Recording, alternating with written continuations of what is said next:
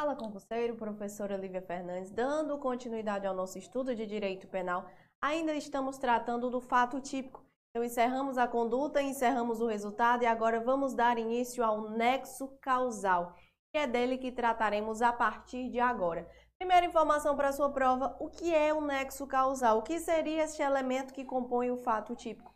O nexo causal é aquilo que irá juntar a conduta ao resultado. Ou seja, para que o agente ele seja responsabilizado por um crime, para eu afirmar que aquele agente cometeu um crime, a conduta dele tem que estar diretamente ligada ao resultado, certo? Por exemplo, se eu saquei a minha arma de fogo e dei três tiros numa pessoa e aquilo foi a causa morte daquela pessoa, a relação de eu atirar teve um, é um nexo que liga a minha conduta, que é atirar, e o resultado, morte, certo? Então, eu tenho que ter esta relação quando eu estou tratando de responsabilização penal. Afastado o nexo causal, como você já sabe, eu afasto o fato típico.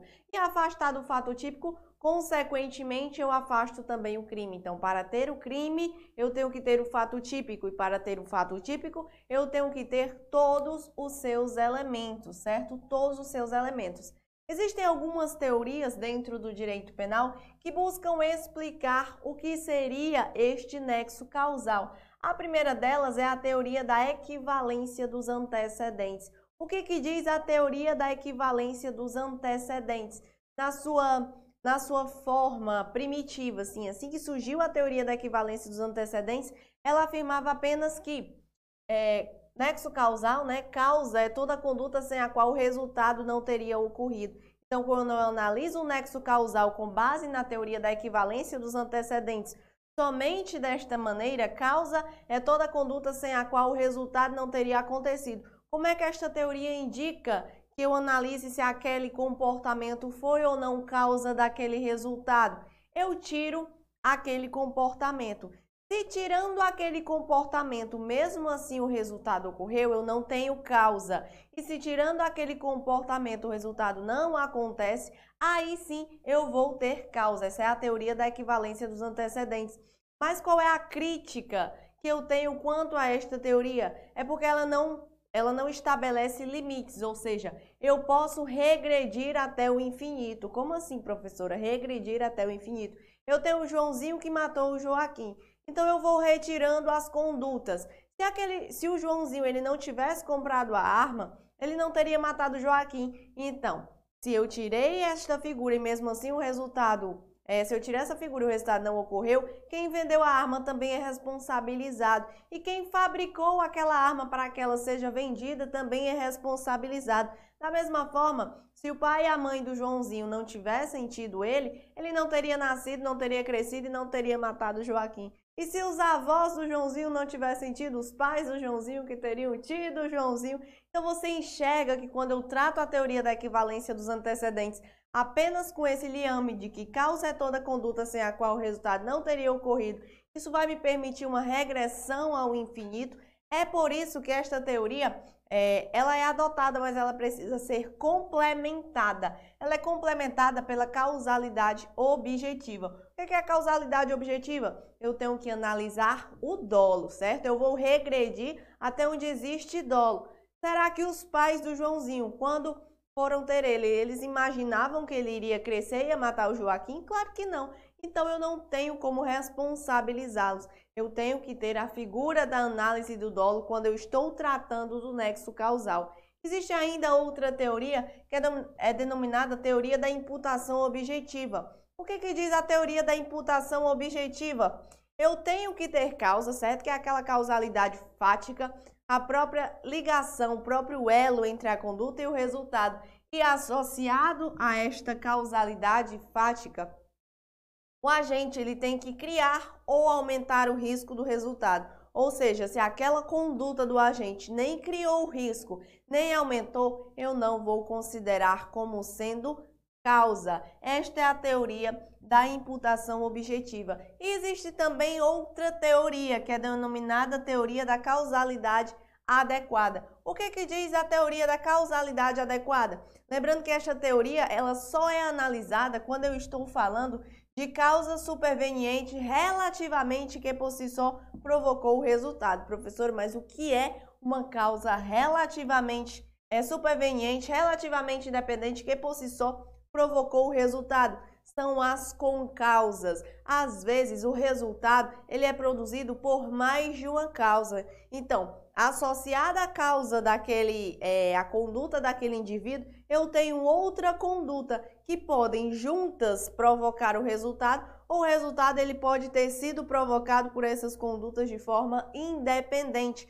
São as denominadas concausas. E é a partir deste raciocínio que vamos passar para o nosso segundo assunto, que é a concausa. As concausas. Eu tenho duas espécies de concausas. Eu tenho as concausas absolutamente independentes e eu tenho aquelas que são relativamente independentes. Como a própria palavra já diz, as relativamente independentes são aquelas que o resultado morte, a conduta que deu ensejo é, ao resultado e a conduta do agente, elas estão interligadas. O resultado ele não teria acontecido somente com uma conduta. Então eu tenho duas condutas que relativamente se complementaram e ocasionaram o resultado.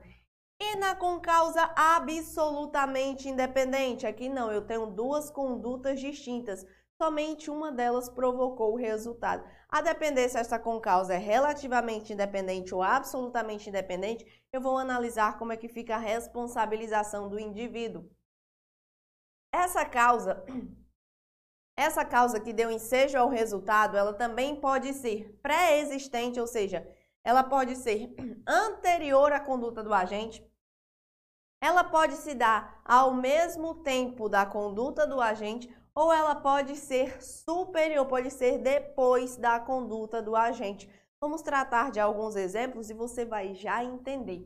Primeiro, quando é que eu tenho uma causa absolutamente independente pré-existente? A causa absolutamente pré-existente, como você já sabe, é aquela causa que é totalmente aleatória à conduta do agente. E ela é pré-existente por quê? Porque ela existiu antes da conduta do agente. Como assim, professora? Cite um exemplo, um exemplo para que eu possa entender. Vamos lá. Imagine duas causas. Essas causas são absolutamente independentes. O agente, o Joãozinho, ele queria matar o Joaquim, certo? O Joãozinho queria matar o Joaquim. Só que o Joaquim, ele também já queria se matar. O que, que ele fez? Ele tomou um copo de veneno.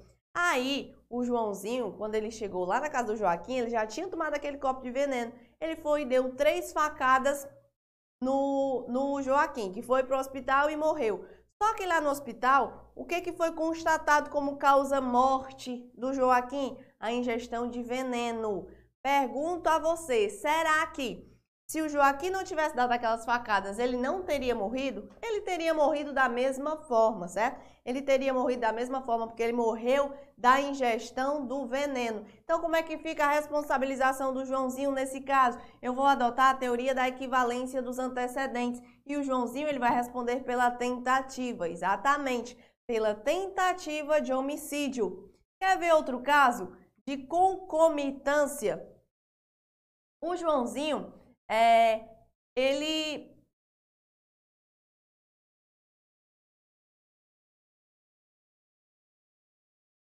Continuar só, sem parar aí? Dá. O Joãozinho, ele quer matar o Joaquim. Aí o que que aconteceu? É, na hora que ele foi disparar, né, na hora que ele foi atirar no Joaquim, ao mesmo tempo caiu uma, telha lá da casa do Joaquim. Caiu na cabeça do Joaquim e ele morreu certo? Então ele morreu devido à pancada. Pergunto, se ele tivesse, se ele não tivesse atirado no Joaquim, será que o Joaquim teria morrido dessa telha que caiu na cabeça dele? Teria, porque são duas situações independentes, só que elas foram concomitantes, elas aconteceram na mesma hora. Como é que fica a responsabilização do Joãozinho nesse caso? Ele vai responder também pela tentativa, adotando a teoria da equivalência dos antecedentes. E eu tenho também a superveniência. Como é que é a superveniência?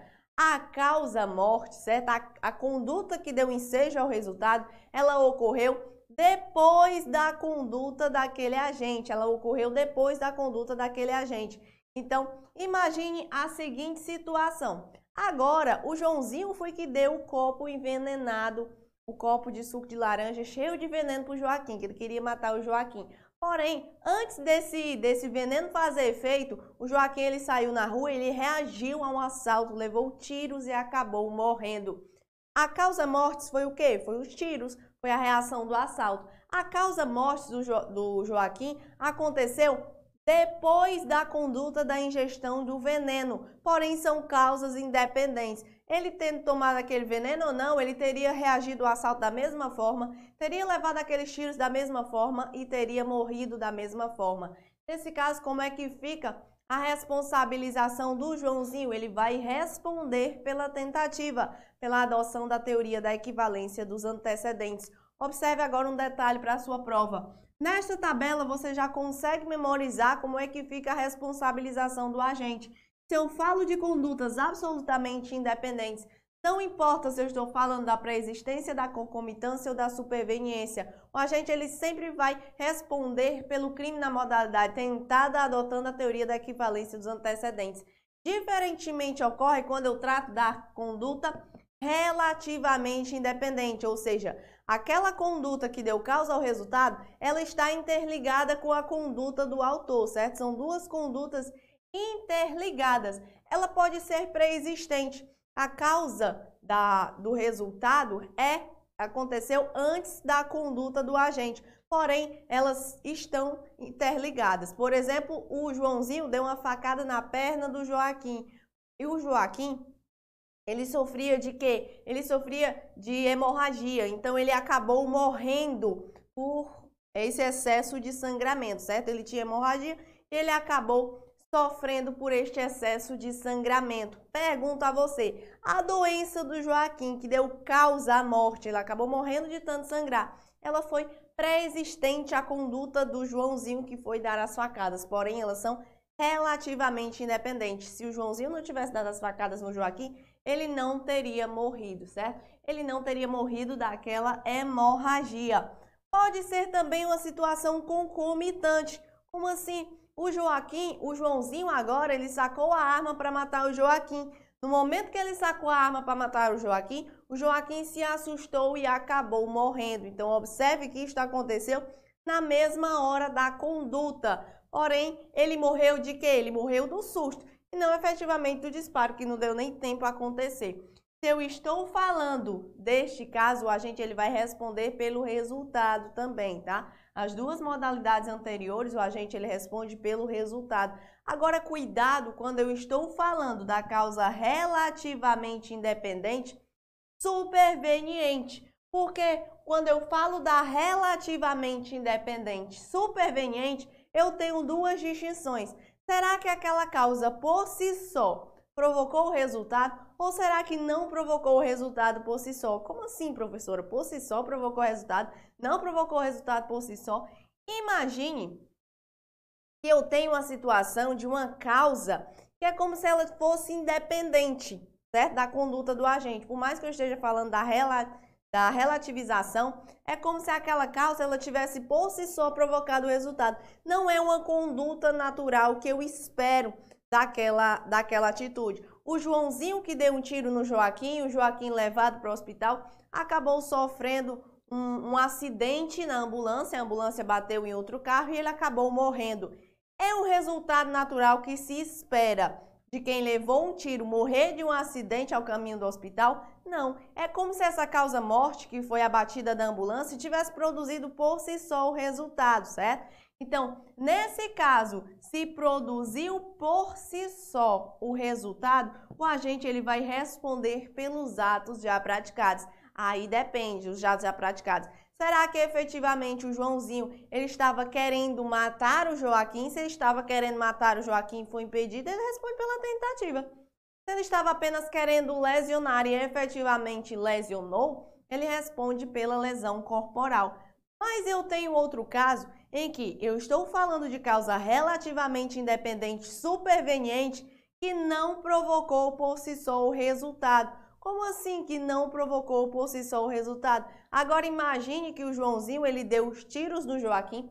O Joaquim foi levado para o hospital e lá ele morreu de uma infecção hospitalar. Agora sim, se a pessoa chega no hospital com uma ferida aberta, né, digamos assim, por ter levado um tiro, é uma atitude que eu posso esperar, certo? Desta conduta que essa pessoa pega uma infecção nesta ferida. Então, neste caso, se eu estou falando de uma causa relativamente independente e superveniente que não produziu, não provocou por si só o resultado, eu também vou adotar a teoria da equivalência dos antecedentes e o agente ele vai responder pelo resultado.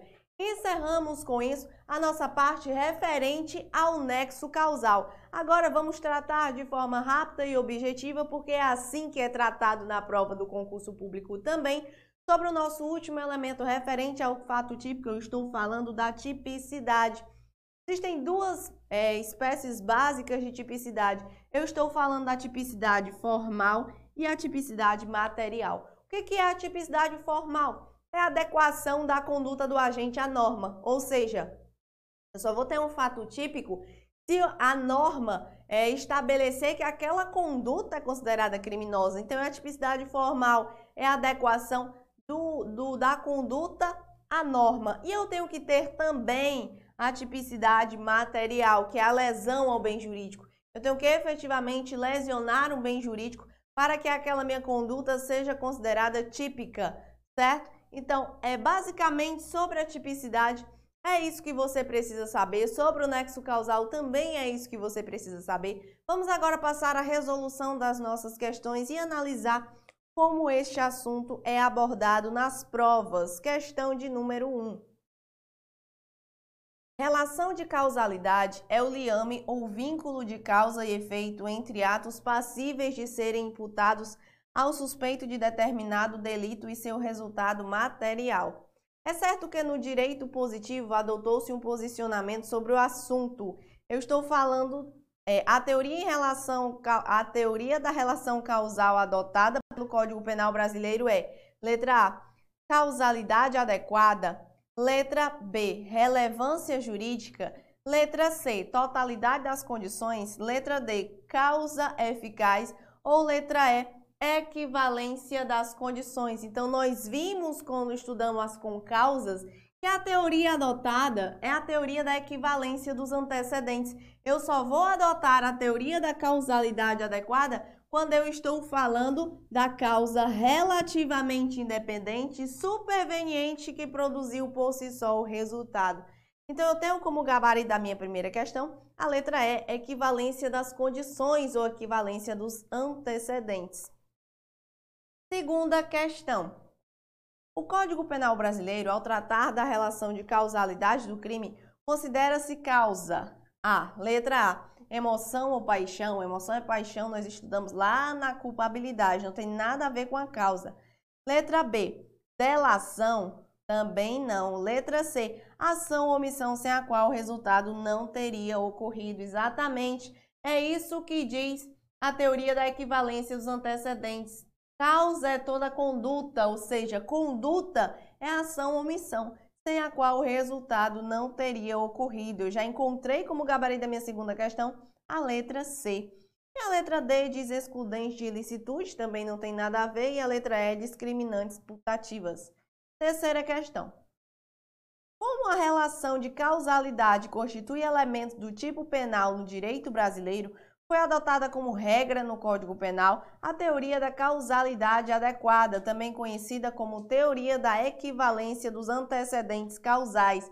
A terceira questão ela está errada porque porque como eu disse a você, qual é a teoria que adotamos em regra? A teoria da equivalência dos antecedentes. A teoria da causalidade adequada é outra teoria distinta que eu só vou aplicar quando eu trato da causa superveniente relativamente independente que por si só produziu o resultado. A terceira questão, ela afirma como se as duas teorias elas se confundissem, fosse apenas uma teoria em que eu vou adotar no Código Penal. Então está errada porque a teoria adotada em regra no Código Penal é a teoria da equivalência dos antecedentes e não a teoria da causalidade adequada.